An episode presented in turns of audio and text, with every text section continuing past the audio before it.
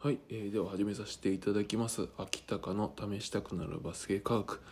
えーです、えーこのチャンネルではですね、えー思わず、え試したくなるバスケの科学や、え人に話したくなるバスケの知識をですね論文とか書籍をベースにですね、え紹介したり解説したりしてますので面白いなと面白いなと思っても思わなくてもですねいいねとかお気に入りをしていただくと助かります。はい。では今日ですけれども本日は、え戦略の科学というところでえーショットクロック24秒の残り時間で期待値が変わる、えー期待値が11%アップする方法というところで始めさせていただきます。はい、えーでは早速なんですけどうん皆さん、えー、と確率の高いシュートを打つために、えーパスを出されると思うんですけどパスって出せば出すほど、まあ、シュート入らなくなる可能性が上がっちゃいますよシュートが入らなくなってしまいますよってところちょっと可能性としてなんですけど、えー説明していきたいと思います。うん。まあ普通ですよね。確率の高いシュートを打つためにパスをして、えーなるべく確率高いシュートを決めると、まあ、期待値の高いシュートを入れるっていうのは、まあ、やると思いますが時としてはですねシュートの確率を下げるっていうことがあります、まあ、どういうことかっていうと例えば A 君がボールを持ってて A 君は40%でシュートが入ります。一方で B 君が、えーシュート確率が50%で入りますって言ったら A 君よりも B 君にパスした方がシュート確率が10%上がるように思うんですけど例えばですね、えーパスをですね A 君から B 君に A 君がボールを持っていて確率の低い A 君がボールを持っていてでそれで確率の高い B 君にパスをするという時にそのパスの成功の確率もあるじゃないですか。うん、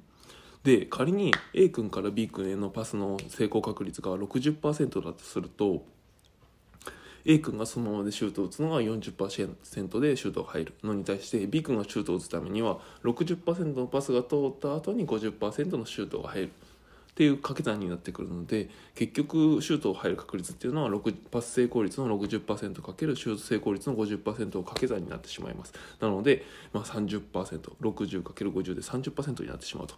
いったところになってきます。なのでつまりえ何が言いたいかっていうと、えー A 君がそのままシュートを打つ確率の方が40%でかつそれに対して、え A 君から B 君にパスして B 君がシュートを打つのは、まあ、30%というところで10%分シュート確率が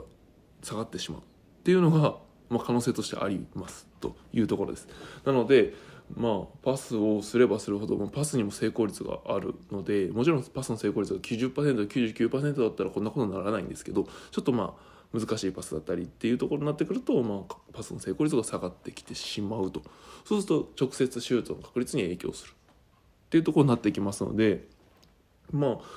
パスは出せば出すほど、まあ、シュートの確率が下がる可能性がありますよねっていうのは、まあ、理解いただけたと思います。なのでうーんでしょうね。ある種シュートを打ってあの入る方はですねシュート打っちゃった方が確率高いんじゃないっていう話でもある。といった内容ですがまあ判断ですよね。うんもちろんパス倒した方がいい時もありますし、うん、深い奥が深いなと思います。というところで、えーパス。の成功率っていうのも加味して、えー判断していただくといいかなと思います。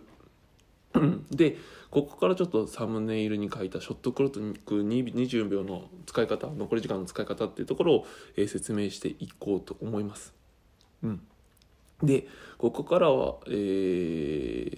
ーメディアブルの方で、えー会員限定でやっていきたいと思いますのでぜひメディアブル説明欄入れてますので、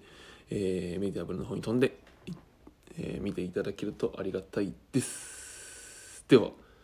えーここまでで終了させていただきます。失礼します。